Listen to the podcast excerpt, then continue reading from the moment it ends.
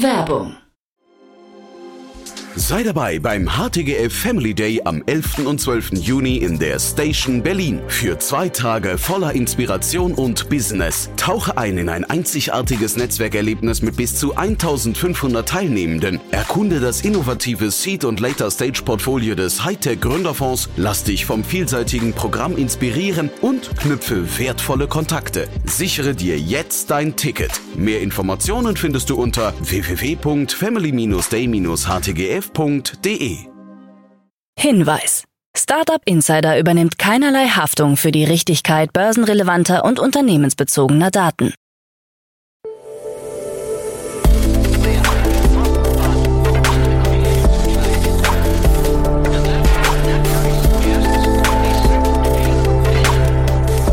Startup Insider Daily. Morgen Update.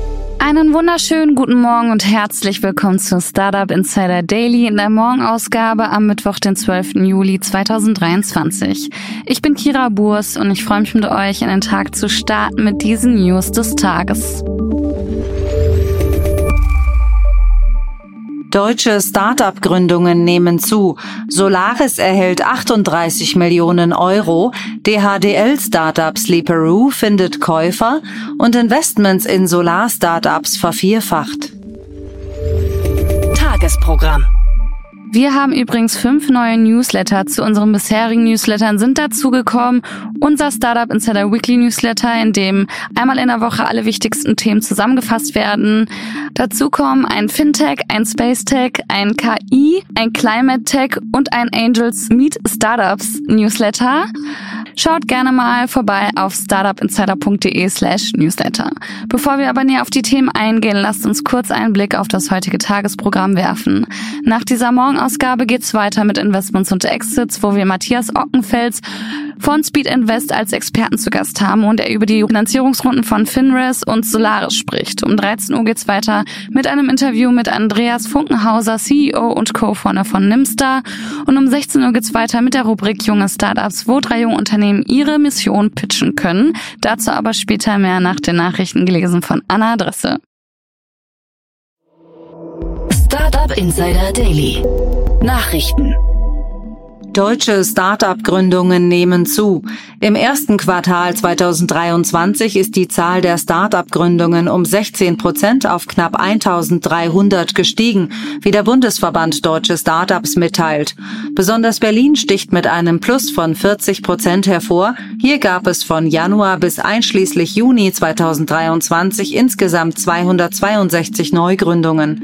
Auch Hamburg legte mit 90 Gründungen kräftig zu. In München lag der Zuwachs bei zwei Prozent, was 95 Gründungen entspricht. Bezogen auf die Einwohnerzahl liegt die bayerische Metropole mit 12,6 Gründungen pro 100.000 Einwohner weiterhin an der Spitze. In Berlin waren es 12,3, gefolgt von Karlsruhe, Darmstadt und Heidelberg. Im Vergleich zum starken ersten Halbjahr 2022 mit über 1500 Gründungen bleiben die Neugründungen in den ersten sechs Monaten 2023 aber auf einem niedrigeren Niveau. Im Gesamtjahr 2022 nahmen 2619 Startups ihre Arbeit auf. Ein Jahr zuvor gab es einen Rekordwert von knapp 3200 zu vermelden. Christian Miele, Vorstandsvorsitzender des Startup-Verbandes, kommentiert die aktuellen Zahlen.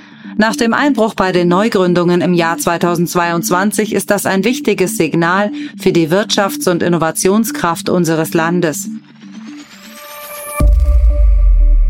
Solaris erhält 38 Millionen Euro. Das Berliner Fintech Solaris hat das First Closing bei seiner Series F Finanzierungsrunde in Höhe von 38 Millionen Euro bekannt gegeben. Die Gelder stammen von Bestandsinvestoren, weitere Details wurden nicht veröffentlicht. Weiterhin soll die Bewertung von Solaris bei 1,6 Milliarden Euro liegen.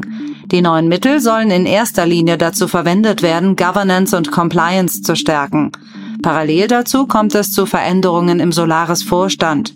Chief Operating Officer Chloe Mayenobe hat sich entschieden, das Unternehmen zum 31. Juli zu verlassen. Neu besetzt wird die Position nicht. Zur neuen Finanzierung sagt Carsten Höltgemeier, CEO von Solaris, in den letzten Monaten haben wir hart an unseren Prioritäten gearbeitet. Wir haben in die Widerstandsfähigkeit unserer Plattform investiert. Wir erreichen konsequent unsere monatlichen Ziele. 7 Millionen Euro für Ivy. In einer Seed-Runde hat das Instant Bank Payments Startup Ivy 7 Millionen Euro erhalten. Angeführt wurde die Runde von Creandum. Zu den weiteren Investoren gehören 10x Founders, Jens Lapinski von Angel Invest sowie mehrere Business Angels. Ivy bietet eine API für sofortige Bankzahlungen an. So wird die Transaktionsgeschwindigkeit erhöht und Zwischenhändler zahlen weniger Gebühren. Die API von Ivy ist derzeit in Europa, den USA, den MENA und SEA-Regionen verfügbar. In einer Erklärung sagt Ferdinand Davids, Mitgründer von Ivy, in zehn Jahren werden Zahlungen im Wert von Billionen von Dollar per Bank und nicht per Karte abgewickelt werden.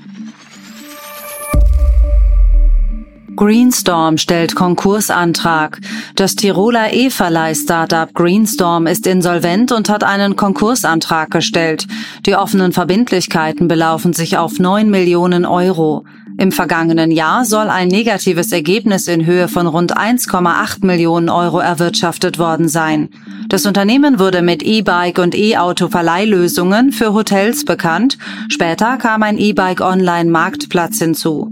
Anfang 2021 folgte die Mehrheitsübernahme Greenstorms durch ein Luxemburger Beteiligungsunternehmen. Ende 2018 investierte die Private Equity Firma Brigal Milestone eine achtstellige Summe in Greenstorm.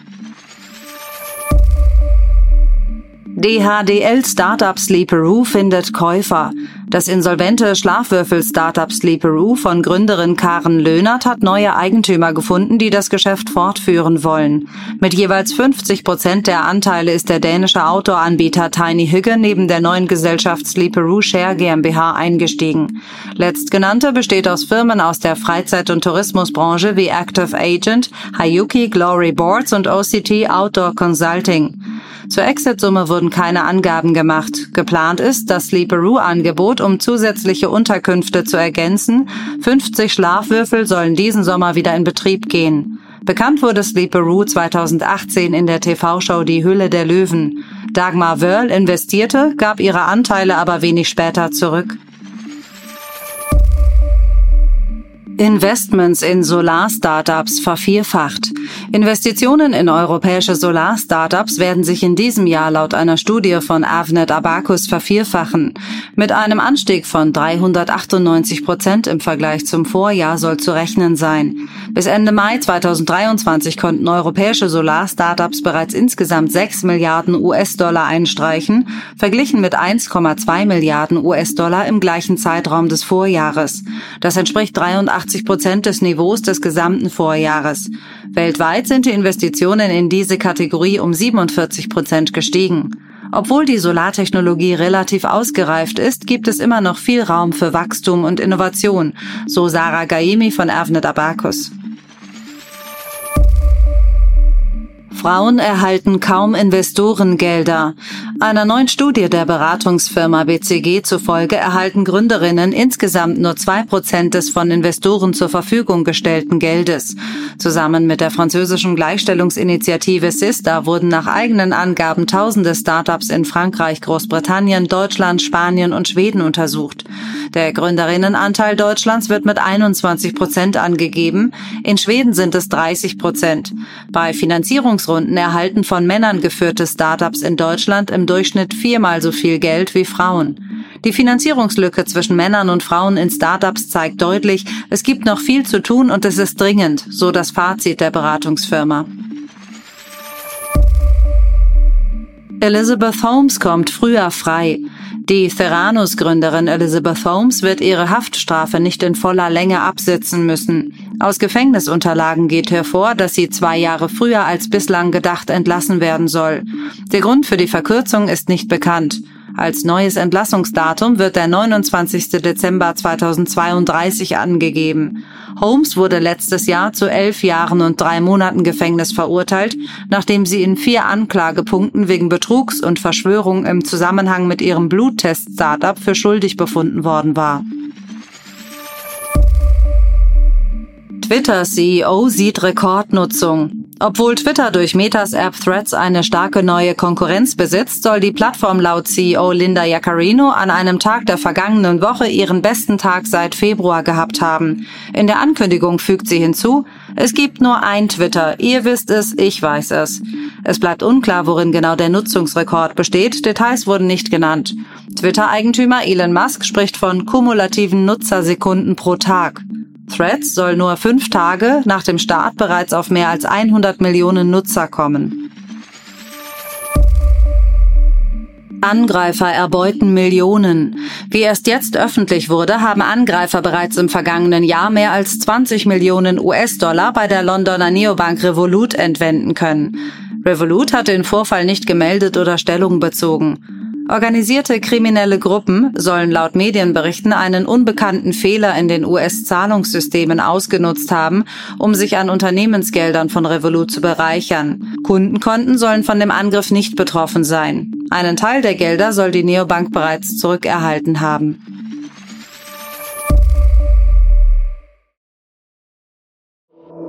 Startup Insider Daily. Kurznachrichten.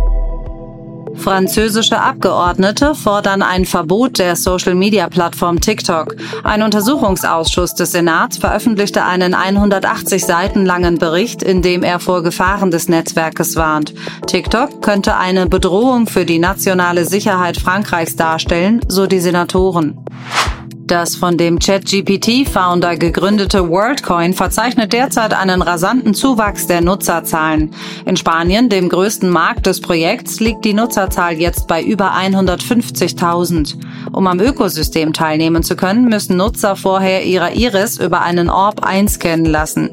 Da sich die meisten Orb-Stationen in Spanien befinden, stieg deshalb auch dort die Nutzerzahl am stärksten an.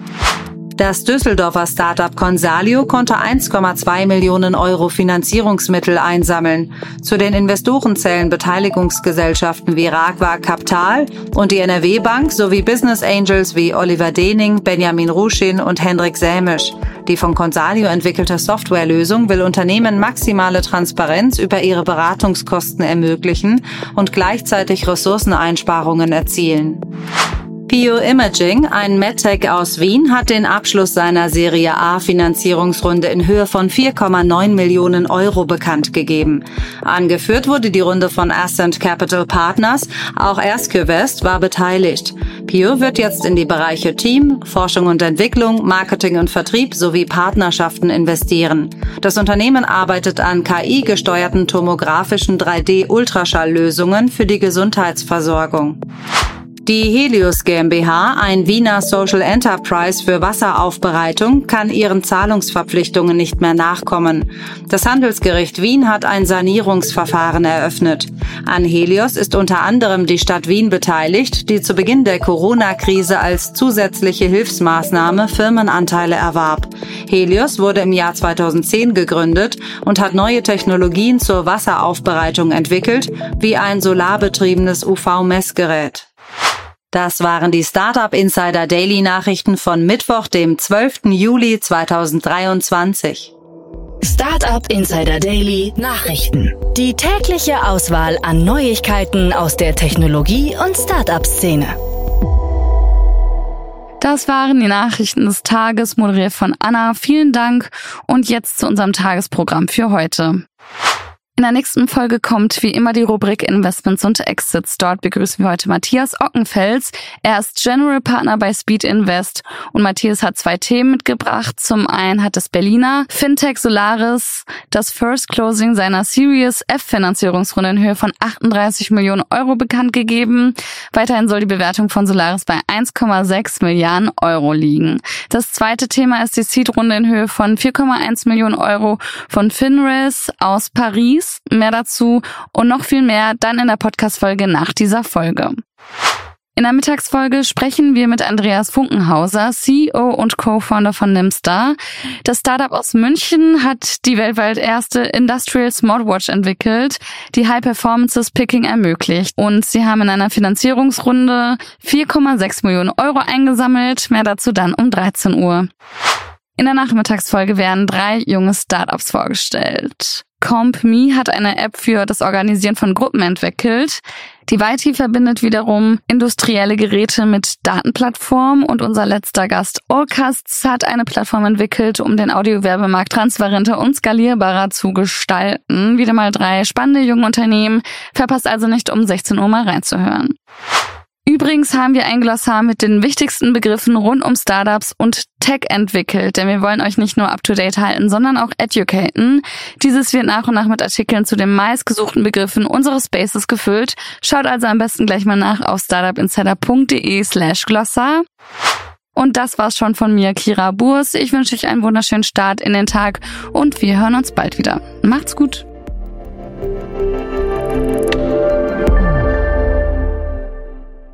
Diese Sendung wurde präsentiert von Fincredible. Onboarding made easy mit Open Banking. Mehr Infos unter www.fincredible.io.